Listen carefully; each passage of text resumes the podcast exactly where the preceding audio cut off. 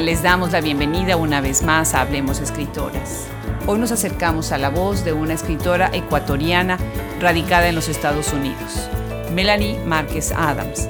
Nacida en Guayaquil el 5 de mayo de 1976, nos acompaña el día de hoy para hablar de su género favorito, crime fiction, así como las memorias que implica haber migrado a este país.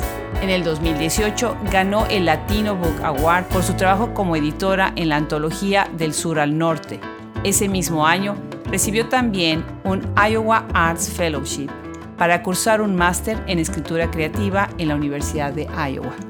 No olviden visitar nuestra página web www.hablemosescritoras.com, conocer la enciclopedia que ahí tenemos, así como los más de 600 títulos que ahí les recomendamos, así como las editoriales que las publican. Los saluda desde Austin, Texas, Adriana Pacheco.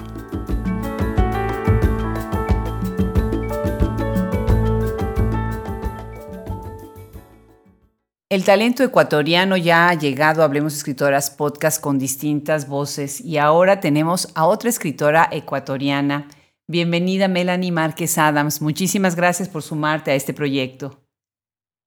Muchísimas gracias Adriana por invitarme a este espacio. Es un placer enorme poder conversar contigo y poder ser parte de este importante y necesario archivo de literatura de mujeres que estás creando. Muchas gracias. Al contrario, al contrario. Bueno, tú eres de Guayaquil, Ecuador, pero nos estás escuchando en una, cerca de una ciudad muy interesante. Cuéntanos en dónde estás y platícanos un poquito qué haces ahí.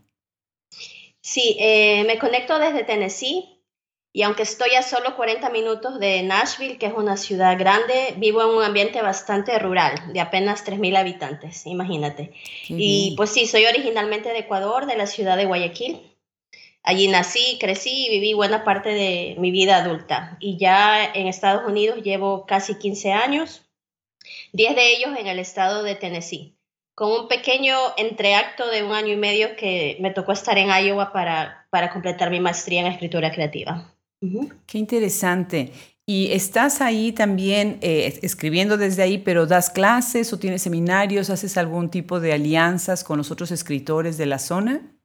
Bueno, lamentablemente no tengo mucho contacto todavía con escritores latinoamericanos acá porque a partir de que salí de Iowa, pues ya estábamos en medio de la pandemia, me tocó graduarme a distancia. Fue en marzo en marzo era mi último semestre en Iowa y me tocó regresarme a Tennessee seguir dando clases a distancia eh, como TA y tomar yo también mis talleres y mis clases a distancia. Entonces sí fue complicado. Y claro, y luego de eso ya me gradué a distancia y en medio de la pandemia no he podido... Em, pues conectar con los académicos, con la gente que quisiera conectarme en Nashville para ver qué se puede hacer para organizar talleres literarios o para poder enseñar de repente en Vanderbilt. La verdad es que como que se me interrumpió eso que hubiese querido eh, comenzar a hacer, pero sí he seguido con mis iniciativas eh, y mis proyectos literarios con, con, mi comunidad con la que ya estaba conectada desde, desde antes. Qué maravilla, qué maravilla. Pero independientemente de eso, veo que ya has estado eh, escribiendo en varias revistas literarias, has sido parte de algunas antologías. ¿Cuáles son los géneros que escribes, eh, Melanie? Pues empecé en la ficción, ¿no? Mi primer libro es un libro de cuentos y fue ahí donde yo me inicié, escribiendo narrativa, escribiendo cuentos. Pero luego de eso, eh, ya vivir acá, vivir en, en, Tennessee, más que nada, mi vida rural, una vida muy, muy extraña para, para mí y en muchos casos grata, pero también a veces ingrata, digamos me hizo querer documentar esa, esa experiencia, todas estas exploraciones nuevas de mi identidad, de mi identidad inmigrante. Y eso se canalizó en la no ficción. Entonces ahí fue que llegué a la no ficción, pues y ahora estoy escribiendo crónicas personales. ¿Qué tipo de experiencias que dices eh, negativas te marcaron? ¿Puedes contarnos alguna que, que haya marcado precisamente este cambio del el cuento a la crónica? Eh, quizás eh, mi experiencia anterior, antes de Tennessee, fue vivir en el sur de la Florida, ¿no? Como estudiante. Entonces, evidentemente, al vivir cerca de Miami, no hay ese sentido, esa sensación de otredad, porque estás en un ambiente muy latinoamericano. Entonces, nunca me planteé esto de ser inmigrante, esto de ser de color, esto de ser eh, latina en un sentido latino en Estados Unidos, no solamente latina, pues por ser de Latinoamérica. Pero una vez en Tennessee ya, ya choqué con el otro, ya tenía esa sensación de ser diferente. Y entonces eso te lleva a replantearte tu identidad y, me llevó a, también a replantear mi identidad escritora, porque yo en realidad me hice escritora ya estando viviendo en Tennessee. Entonces, eh, pues empecé a investigar, quería saber con quién podía conectar, dónde podía publicar, estaba escribiendo en español en ese momento y no encontraba mucho, claro, desde Tennessee, alejada de los centros de producción de literatura en español acá, ¿no? que son Miami, Chicago, New York, también en algunas ciudades en Texas. Em, pues no, no, no lograba conectar físicamente. Y ahí fue mi investigación por las redes, pero a donde primero llegué fue a la escritura en inglés por latinos, latinex en Estados Unidos. Entonces ahí fue que me, que llegué a esto de que uno no puede nada más ser escritor acá, solamente puedes ser escritor sin ningún adjetivo si eres blanco, ¿no? Si eres caucásico. Ya todos los demás tenemos pues eh, Latinx author o Asian American, Mexican American, hay todas estas eh, diferentes identidades. Entonces, para mí fue como una explosión de toda esta información de repente encontrarme con eso. Y claro, fue cosas que me chocaron mucho. Al principio yo decía, ¿por qué no puedo ser nada más escritora? Yo solamente quiero, eh, pues, reconocerme como escritora, pero luego me fui dando cuenta de todas las, de todas las complicaciones y, y también lo positivo, porque descubrí muchas cosas de mí, de mi escritura que no hubiesen salido si no hubiese em, pues acabado en esa, en esa exploración de mi identidad como escritora de mi identidad latina en los Estados Unidos. Qué interesante, o sea, eso de tener una etiqueta, si eres parte de una minority, nunca lo, lo, pensé, nunca lo había pensado de esa manera. Eh, sí. Yo siento, hay algunas, algunos foros, algunas ferias, por ejemplo, el Texas Book Festival, que es un gran evento, ¿no?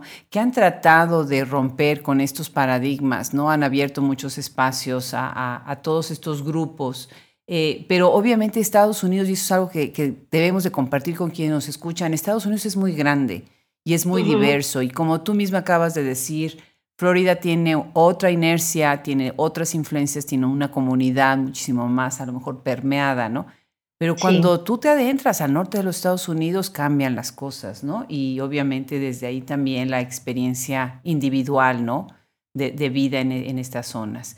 Déjame contarles a quienes nos escuchan en este momento que tú ganaste también este magnífico premio Latino Book Award en el 2018. Y me da muchísimo gusto que, lo hayas ganado. Tenemos otras escritoras que han eh, ganado este premio, que me parece que es un, premio sensacional y fundamental. ¿De qué manera entraste a esta competencia y cómo marcó eh, tu carrera el haber ganado este premio? Mira, justamente en esa exploración de, de, dónde podía encontrar espacio para mi escritura, una vez que ya me topé con eh, la escritura en español en Estados Unidos, vi que que no había mucho, que no había mucho espacio para la escritura de sudamericanos. ¿sí? De repente me encontré con mucha escritura del Caribe, de, Centroamérica, pero como que no veía una comunidad formada de sudamericanos. Entonces se me ocurrió, ¿no? Eh, formar, dije, ¿y qué pasa si armo una antología? Porque yo siempre he sido de las que no, de las que no espero que me den permiso, ¿no? Como no veía que nadie tenía convocatoria para escritores sudamericanos, dije, bueno, yo voy a formar la convocatoria. y eso me llevó a, a, pensar cómo podía ser y bueno, todo dependiendo de las redes, ¿no? De Facebook, de Twitter. Poco a poco como que lo lancé así como una, como esos mensajes en las botellas, ¿no? En el océano y quién sabe si le llega a alguien. Y, y, sí, y mira que eso para mí fue muy importante porque a partir de ahí empecé a crear estas redes conocí muchísimos escritores, muchísimos editores, tanto sudamericanos como de otros países de Latinoamérica, pero en ese momento fue más que nada Sudamérica y para mí fue un antes y un después. Conecté con muchísima gente de Chicago, con gente de Miami y a partir de ahí ya empecé a sentirme parte de esa comunidad, eso que yo tanto, tanto deseaba, ¿no? Porque me sentía un poco huérfana en mi escritura en español, a pesar de que ya estaba escribiendo en inglés, pero claro, esas son dos comunidades diferentes por, por, por distintos factores. Entonces, pues eh, formé esa antología, hubo dos ediciones y pues para mí fue una gran sorpresa, ¿no? En el 2018 fui a Los Ángeles, que fue donde fue la ceremonia, eh, pues envié el libro como como, como, como, como lo envía eh, pues muchísima gente a este, a este concurso que es único en Estados Unidos, que reconoce la escritura tanto en inglés como en español y tiene bastantes categorías. Y, y pues cuando, cuando empezaron a llamar a otras a otros editores con los que yo estaba pues también compitiendo en esa categoría, que eran editores ya más eh, pues afianzados, ¿no? Eh, de Chicago, que ya habían hecho varias antologías, esta era mi primera. Yo decía, bueno, si me llevo una mención al tercer lugar, yo felicísima. Y cuando no decían mi nombre, yo estaba así como que, ¿por qué no han dicho mi nombre? Y en eso me dicen el primer lugar para del sur al norte, ¿no? Esta antología que yo edité y fue una felicidad inmensa. Y a partir de eso, pues sí, eh, eh, definitivamente eso afianzó mi nombre como, eh, como editora de antologías, como compiladora de antologías. Y luego de, de, eso se han dado dos proyectos más, ahora mismo estoy en un tercero. Y descubrí que me encanta, o sea, eso que lo hice para, para yo encontrarme a mí misma, descubrí que es algo que me fascina, el trabajo de editora, el trabajo de compilar, de conectar, de formar estas colecciones, estos muestrarios de nuestro trabajo para que los lectores se puedan dar una idea, no tanto aquí y en Latinoamérica, que todos esperamos llegar hasta Latinoamérica, hasta los lectores allá, de, la literatura que estamos produciendo acá. Qué maravilla, qué maravilla, qué bien. Felicidades, felicidades por el premio y por el proyecto. Muchas gracias. Me gustaría mencionar algunos, tanto títulos como editoriales de algunas de estas antologías que mencionas algunas de ellas en donde tú has participado y esta, como tú bien dices, eh, tú misma siendo la compiladora, ¿no?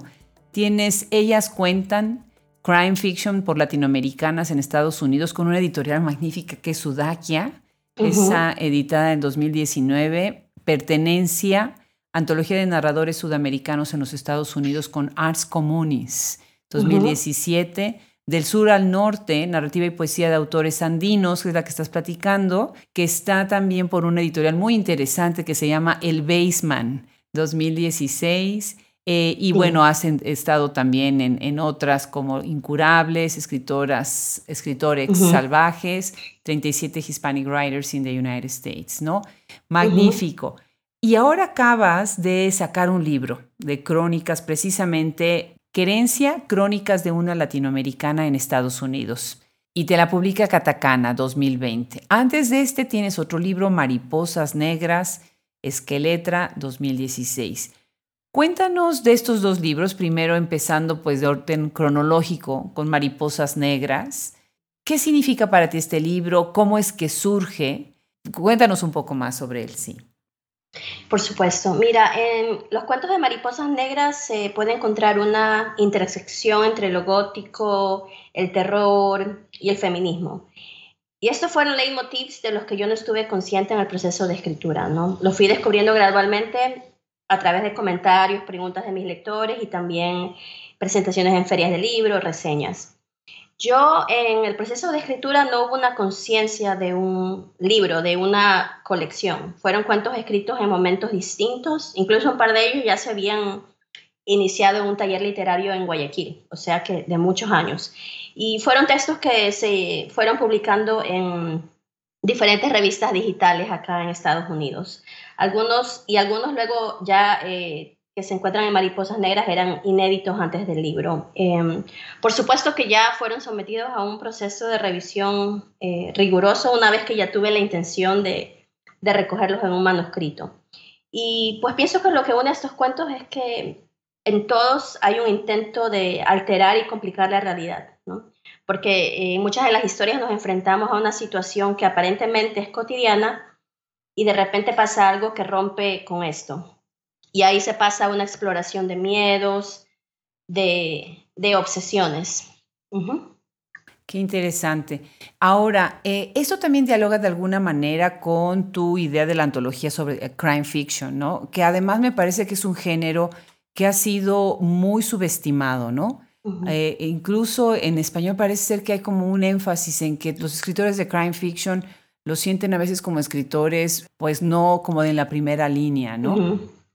¿Por, qué crime fiction? Eh, ¿Y sientes verdaderamente que sí es un género al que del que se necesita hablar más? Bueno, en realidad la antología de crime fiction de mujeres eh, fue una idea de Gisela Meneses. Ella es una investigadora académica y es la chair del Departamento de Lenguas Modernas de Lake Forest College en Chicago. Ella fue quien me invitó a coeditar esta antología de crime fiction por escritoras y se dio porque el crime fiction es una de sus áreas de investigación y ella había observado que no existía una colección del trabajo de escritoras en este género, ni aquí ni en Latinoamérica. Entonces, bueno, Gisela conocía ya sobre mi trabajo editando dos antologías y me propuso trabajar esta nueva junto a ella y, yo me enamoré del proyecto porque por un lado podía seguir impulsando el trabajo de escritores latinoamericanos que producimos acá, pero concentrándolo en mujeres escritoras, que por lo general en todos los géneros, pues yo siento que hemos sido relegadas, ¿no? Y, y cuando luego te encuentras con una antología, son siempre la minoría, porque en realidad la antología que, de la que digamos que fue una fuente de inspiración para nosotros fue una, una antología que se llama Latinoamérica Criminal de Random House. Y cuando tú ves esta antología hay 13 autores. De los 13 autores, solo hay dos autoras. Y una de ellas es Mariana Enríquez, sí. Entonces imagínate, entonces, inclusive si ya este género lo relegamos un poco en la literatura, aparte de eso, pues se está relegada la voz de la mujer. Entonces, definitivamente, pues yo sentí que era un proyecto en el que quería, en el que creía y en el que quería trabajar. Quisimos también eh, reinterpretar la ficción criminal. Quizás hacerla más literaria, justamente como te estabas mencionando, alejarnos un poco del tropo del detective, del misterio del cuarto, ¿no? Entonces la convocatoria que enviamos a las autoras invitadas a participar fue una convocatoria muy abierta, muy flexible. Mm, queríamos que cada una desde su voz, desde su propio estilo, interpretara lo que era una historia de crimen, una ficción criminal. Y a partir de eso, crear un cuento en donde estuviera por suceder o ya hubiese sucedido un crimen. Y en verdad que no puedo estar más contenta con el resultado porque la variedad de voces y de historias, de escenarios es impresionante y la calidad literaria también es justamente lo que nosotros habíamos eh, imaginado y habíamos esperado para este proyecto. Siento que la literatura del crimen ha tenido siempre una presencia importante eh, desde hace mucho tiempo, desde la obra de Agatha, Christie hasta Gillian Flynn, por ejemplo, que es la autora de Gone Girl. Eh, pero creo que ahora lo interesante y quizás donde sí hay un potencial para alcanzar una obra más literaria es en las reinterpretaciones desde un contexto latinoamericano, ¿no? Porque siento que el crime fiction es un género que nos abre el espacio para explorar temas oscuros de nuestra historia, de nuestro presente, tanto en Latinoamérica como en Estados Unidos, pues en un contexto latino. Es fascinante, fascinante lo que me estás diciendo. Te agradezco muchísimo que traigas esto a la conversación en este micrófono tan, tan relevante lo que acabas de decir. Fíjate, acabas de mencionar a dos escritoras, mujeres efectivamente, ninguna de ellas latinoamericana. Y cuando tú le preguntas, por ejemplo, a un estudiante, a un este, lector de todas las edades, pero principalmente los jóvenes, ¿no? Y le preguntas, ¿qué te gusta leer, no? Casi siempre te mencionan a Edgar Allan Poe o te mencionan a Oscar Wilde, ¿no? hay, hay, una, hay una etapa en la que creo que todos los hemos leído, Sí. Pero, y bueno, y si quieren hablar de algo que sea un poquito, ahí ya empieza entre la cuestión fantástica o la cuestión gótica, ¿no? Por ejemplo, van a hablar, si quieren hablar de alguna latinoamericana, pues Amparo Dávila, obviamente, ¿no? Tenemos nuestros nombres, claro, este Horacio Quiroga, pero ahí estamos hablando de otro género y estamos hablando de otro tipo de ficción, ¿no? Tú estás hablando de crime fiction y esto me parece que es muy relevante y bueno, Ahorita acabamos de hacer un podcast hace algunas, algunas semanas o algunos meses sobre una empresa que quería eh, conseguir scripts para hacer películas eh, con algunos temas. Hubiera sido fascinante que tú hubieras mandado algo para esto. Imagínate un cortometraje, una película corta, ¿no? Sobre algo que tenga que ver alrededor de un, de un crimen que haya sucedido así, ¿no? Como crime fiction, ¿no? Déjame regresar a Mariposas Negras, que ya el título me encanta, ¿no? Esta es una colección de 21 cuentos que se vinculan principalmente con la muerte, el deseo. Se ve que la muerte es lo tuyo, ¿verdad? Uno de tus temas. El cuerpo, la mirada. ¿Y por qué no, para seguir hablando de este libro, nos lees un cuento eh, de esta antología? Perfecto, les voy a leer eh, Final del Paseo.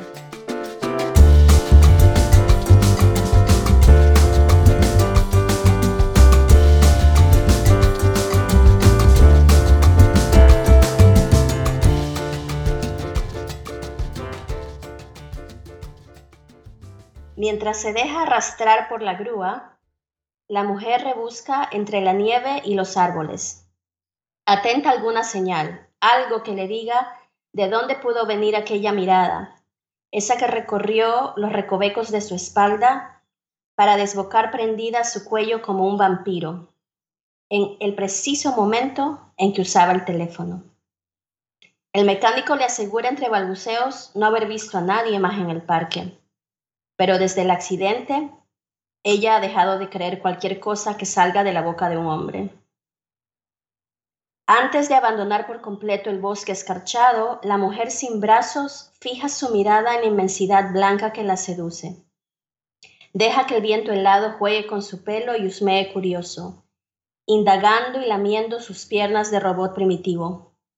Le canta despacito algunas de las respuestas para que las lleven un susurro hasta la criatura esa que la observa desde su mullida tumba de hielo, vestida y alborotada para su baile en la nieve. Genial, me encanta, me encanta este, este cuento con el que está cerrando el libro. Y me gustaría que exploráramos un poco más acerca de cómo sientes tú que debe de ser la construcción de los espacios eh, en este tipo de literatura, en este tipo de, de cuento. Platícanos un poco sobre cuál es tu perspectiva sobre esto.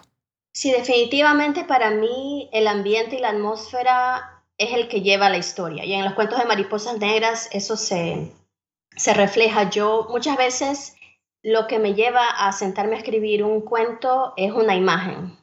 Es una imagen. Entonces a partir de esa imagen van saliendo personajes, va saliendo la situación.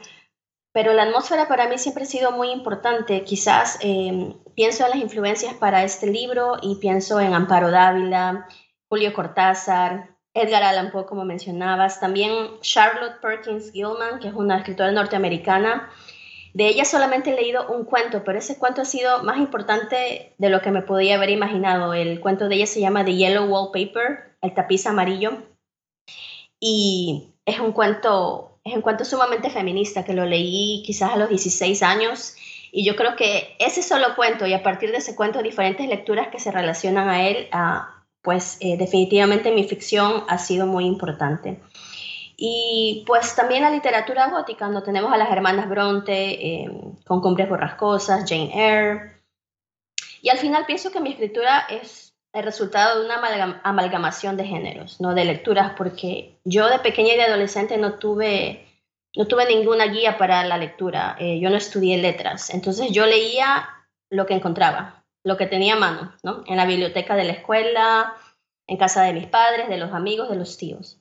Entonces, por ejemplo, una semana yo podía estar leyendo Charles Dickens y luego el fin de semana me encontraba en casa de mi tío con una revista y leía algún reportaje de los asesinatos de Charles Manson. Entonces, todo eso se fue así, eh, no hubo un discernimiento, no hubo un clasismo. Y por eso en mi escritura hay muchos elementos de la cultura pop. ¿No? tanto en mis textos de ficción y no ficción, eh, sin restricciones del canon, porque yo nunca supe del canon ya hasta una edad muy adulta, por suerte. Y todo esto se filtró al imaginario de donde surge mi escritura.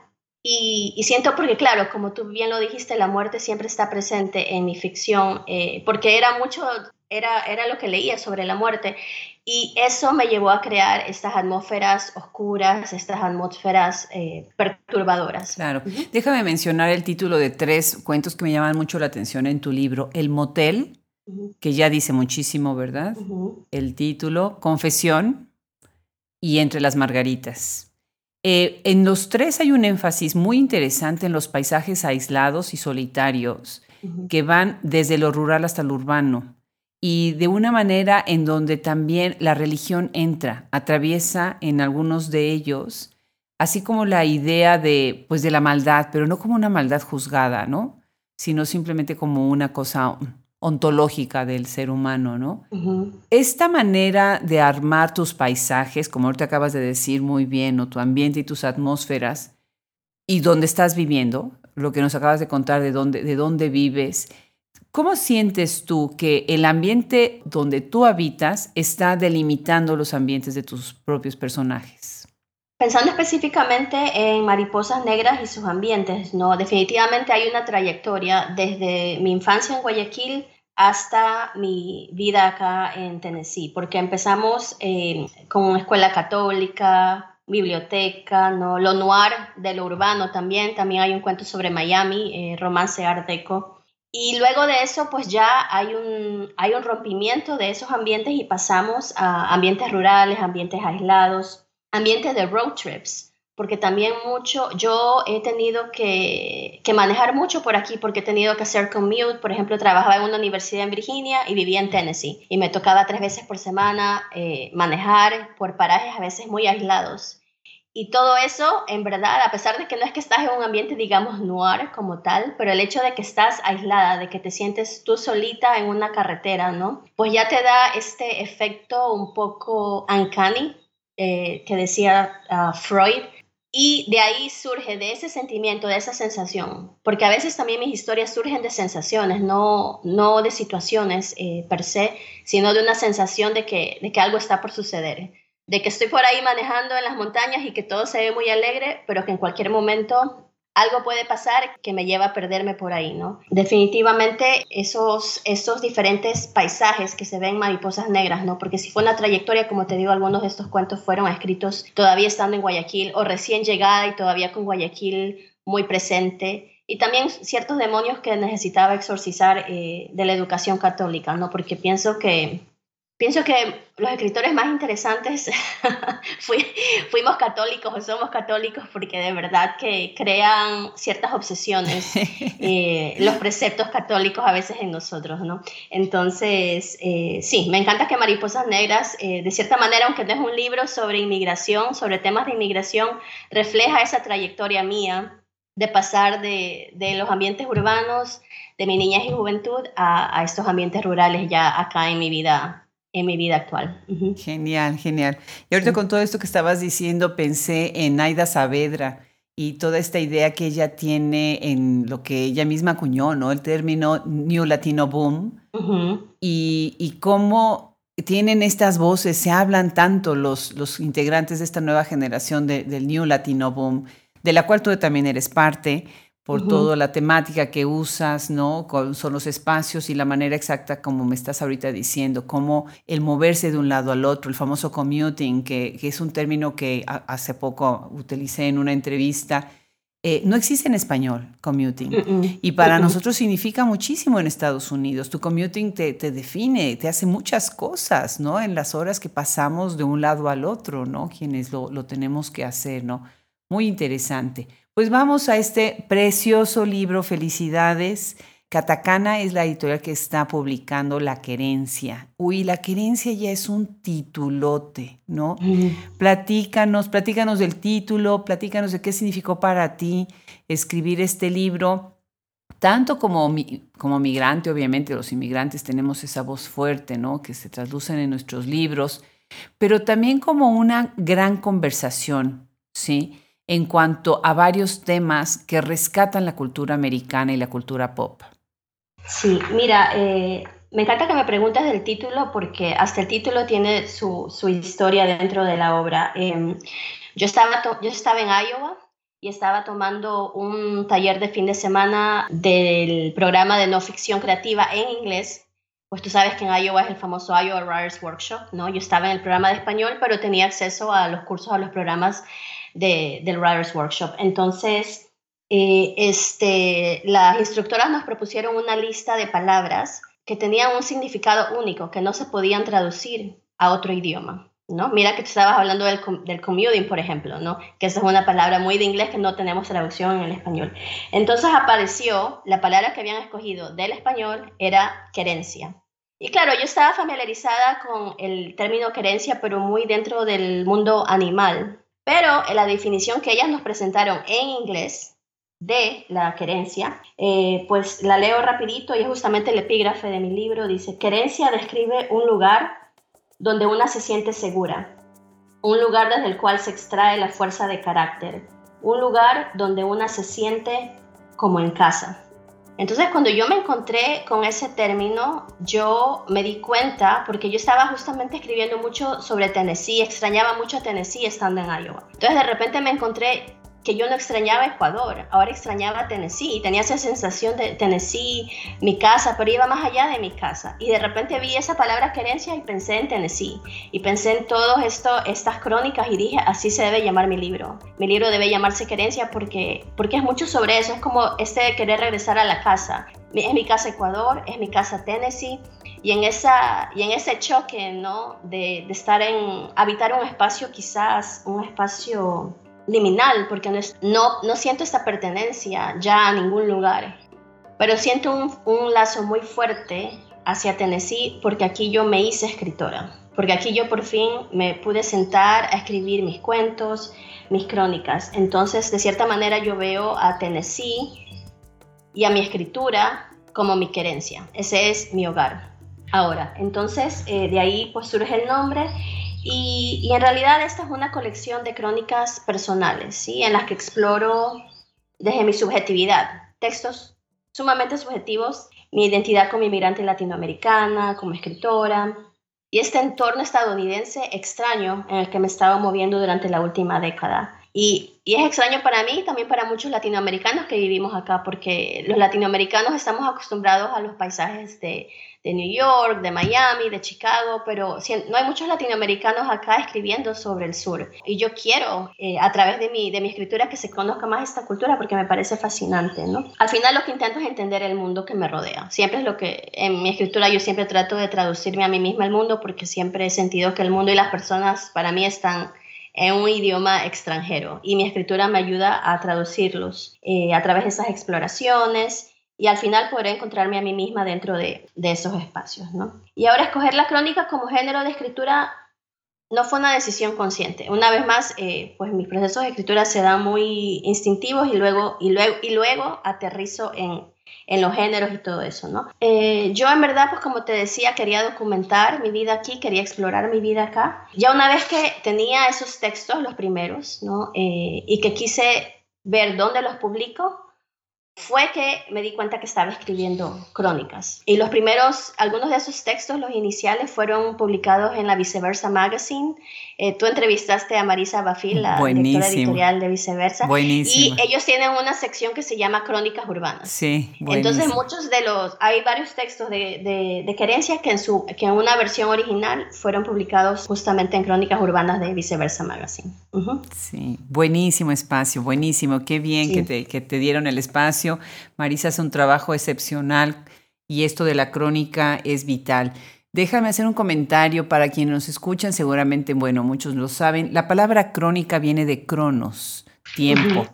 Y eso quiere decir que la escritura de una crónica, la línea que apoya lo que se está escribiendo es el tiempo, ¿no? La evolución de los eventos a lo largo del tiempo. Obviamente se puede jugar de muchas maneras y hay muchos tipos de crónicas, pero esa es una, buena manera de entender, bueno, ¿cuál es la diferencia entre una crónica y un relato, por ejemplo, ¿no? El relato puede tener tantos hechos de manera contadas, de manera, pues así como un relato, como algo que estoy narrando, pero la crónica no, la crónica tiene un poquito más este afán, esta ansiedad de seguir paso a paso los hechos a lo largo de un tiempo, que puede ser también disruptivo, también puede cambiar de un lado a otro, ¿no?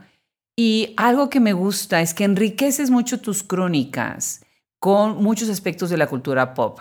Y acabamos de darnos cuenta fuera del micrófono que no saben, los que nos escuchan, no saben qué divertidas son las preparaciones antes de empezar a grabar, porque ahí es en donde nos conocemos de a veces por primera vez, ¿no?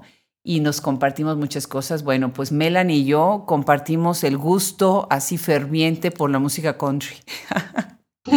y bueno, obviamente pues muero de envidia de que viva cerca de Nashville, ¿no? Y después cuando leo en tu libro que hablas de Johnny Cash y de la música y de los instrumentos, pues me encantó. Platícanos, ¿cómo es que la música va a entrelazar, y específicamente los instrumentos musicales, van a entrelazar el paisaje en tu obra?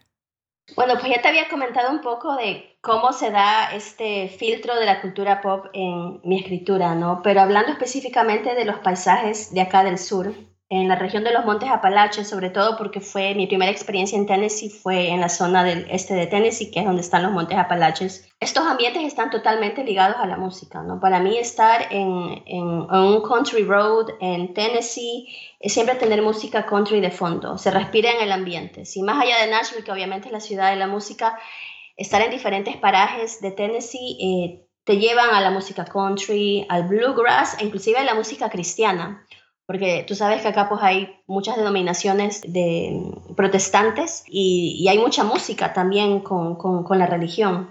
Yo siempre he sido muy musical, entonces fue de las primeras cosas que me llamaron la atención de la cultura. Nunca, no había estado expuesta mucho a la música country, más allá de Dolly Parton, que era un ícono eh, cultural ya desde Latinoamérica por las películas en que había estado. Yo no conocía muchos cantantes country, entonces para mí fue algo muy grato enamorarme de esa música. Y luego también, hablando ya de los Montes Apalaches, como decía antes, el bluegrass, que es la música regional, está muy atado a la tradición oral. ¿Sabes? Fue para ellos una manera de contar sus historias eh, de los países pues, desde donde ellos llegaron, pues eh, culturas eh, escocesas, irlandesas, e inclusive es gracioso porque ahora que hablamos que, que lo que escribo pues se rodea de, de, muerte, de ficción criminal, aparentemente muchos del bluegrass de algunas décadas atrás eh, se usaba para contar crímenes. Hay un podcast muy interesante que se llama Dolly Parton's America. Wow. Y hay, y hay, un episodio, sí, es un podcast fascinante, tienen que escucharlo. Aparte que Dolly Parton también es un ícono feminista. A pesar de que ella no se reconoce como feminista, ella es sumamente feminista. Y hay un episodio dedicado a esta música bluegrass y a la intersección de estos instrumentos, imagínate, entre las culturas de los Apalaches y la cultura árabe. ¿Cómo se puedes puedes eh, trazar una relación. Entonces imagínate culturas que tú piensas no puede haber dos culturas más diferentes y que al final la música los une. Entonces a mí eso me parece fascinante y por eso creo que siempre pues eh, la música es, es, es, muy importante en estos textos, aunque no estén, yo siempre como que por ahí escucho una musiquita country y eso también eh, acaba filtrándose en, en, mis crónicas personales sobre Tennessee. Qué interesante, qué maravilla. Bueno, pues para ir cerrando la conversación, eh, me gustaría que habláramos eh, primero de un cuento, Los dos lados del parque, en donde hablas de algo que es fundamental eh, para los que vivimos en Estados Unidos y que tal vez no pueda ser muy claro para los habitantes de otros países, no, yo no sé, no he vivido en demasiados como para poder comparar, pero es esta idea de la línea que divide la pobreza y la riqueza en una ciudad, ¿no? O sea, para nosotros viviendo en Estados Unidos es muy claro saber que de la vía del tren para allá y de la vía del tren para acá se van a ver dos comunidades completamente distintas, ¿no? El tipo de escuelas, por ejemplo, los que tal vez quienes no conocen esto en Estados Unidos, eh, nuestros hijos van a la escuela de donde tú vives porque esos son los impuestos que tú pagaste para esta escuela pública, ¿no? Y también esta división entre el freeway, ¿no? Del, freeway para allá y para acá, ¿no? Eh, y así es como tú estás haciéndolo con el parque, con un parque, que es algo que también sucede mucho, ¿no? Eh, un parque puede dividir un, eh, un código postal, ¿no? Por llamarlo así, y donde hay esas diferencias en contraste, estos contrastes tan fuertes con las realidades, ¿no? Leamos el cuento para oír de nuevo tu voz y hagamos un comentario acerca de esto que, que ahorita acabo de mencionar.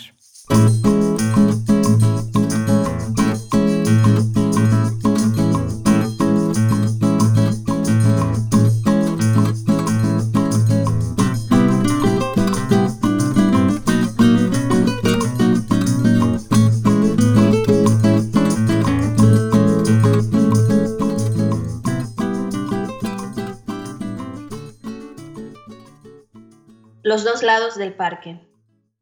Rosco, un perro rescatado, trota feliz haciendo crujir las hojas secas que se acumulan sobre el césped. El Fred Miller Park es uno de sus lugares favoritos en la pequeña ciudad de Morristown, Tennessee, y solo interrumpe su paso ligero cuando se topa con un par de mesas largas de madera. En la mesa de la izquierda sobresalen dos cajas con manchas de grasa y con los logos rojo, blanco y azul de una marca de pizza. Botellas robustas de un líquido azucarado y oscuro complementan el festín.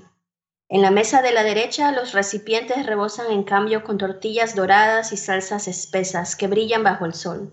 Un olor exquisito flota desde el grill. Un teléfono resuena alegre con el eco de trompetas y guitarras. Las dos familias, cada una en su esquina, dentro de un mismo parche de césped. Disfrutan de un ambiente que no discrimina y es generoso. Sauces y abedules que se inclinan con la brisa como si estuvieran orando. Columpios que hacen coro a los chillidos eléctricos de los niños.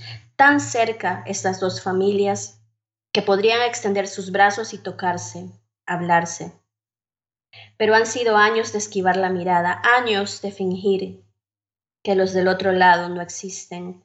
Rosco, que no sabe de fronteras ni diferencias, se aventura en el medio de las dos mesas con la esperanza de algún snack furtivo, un trocito de pizza o tortilla. Le da igual. Desde los dos lados siguen atentos la búsqueda frenética y transgresora. Allí, entre esas familias limítrofes de un parque que se divide en dos, en el corazón de una ciudad que se parte en dos. Magnífico. Invito a quienes nos escuchan, busquen la obra de Melanie Márquez.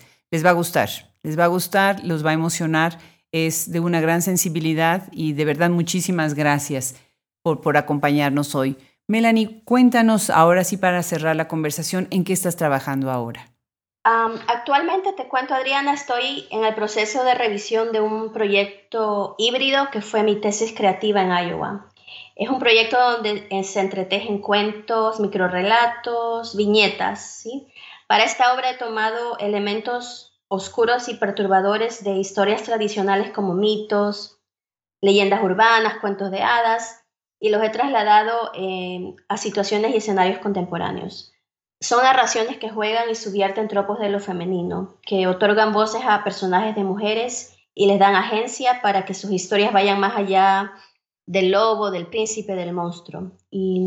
Pienso que de cierta manera es un, proyecto donde hay una elaboración del trauma y de los miedos que implica habitar un cuerpo femenino. Y siento que en esta obra de ficción he querido mirar de frente a esos monstruos y resistir. Y la forma en que está estructurada la obra plantea una conversación con las escritoras que han tenido una influencia particular en este proyecto y con mi obra en general. Entonces, en realidad, es una obra donde de verdad quise lograr destacar el trabajo de las mujeres y destacar historias de mujeres. Qué maravilla. Pues muchas felicidades, Melanie. De nuevo, muchísimas gracias y mucho éxito con todo lo que estás haciendo ahora. Muchísimas gracias Adriana por invitarme a tu espacio.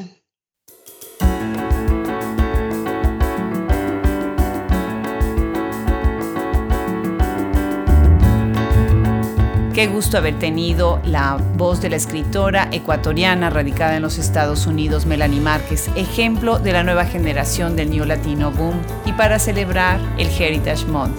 Le damos las gracias una vez más al equipo que forma Hablemos Escritoras Podcast Fernando Macías Jiménez en la edición, Andrea Macías Jiménez Social Media, Wilfredo Burgos Matos, Alejandra Márquez, Fran Denster, Liliana Valenzuela, Juliana Zambrano, Luis Enrique Castellanos, colaboradores y curador literario. Los estamos esperando para nuestra próxima edición. Yo soy Adriana Pacheco.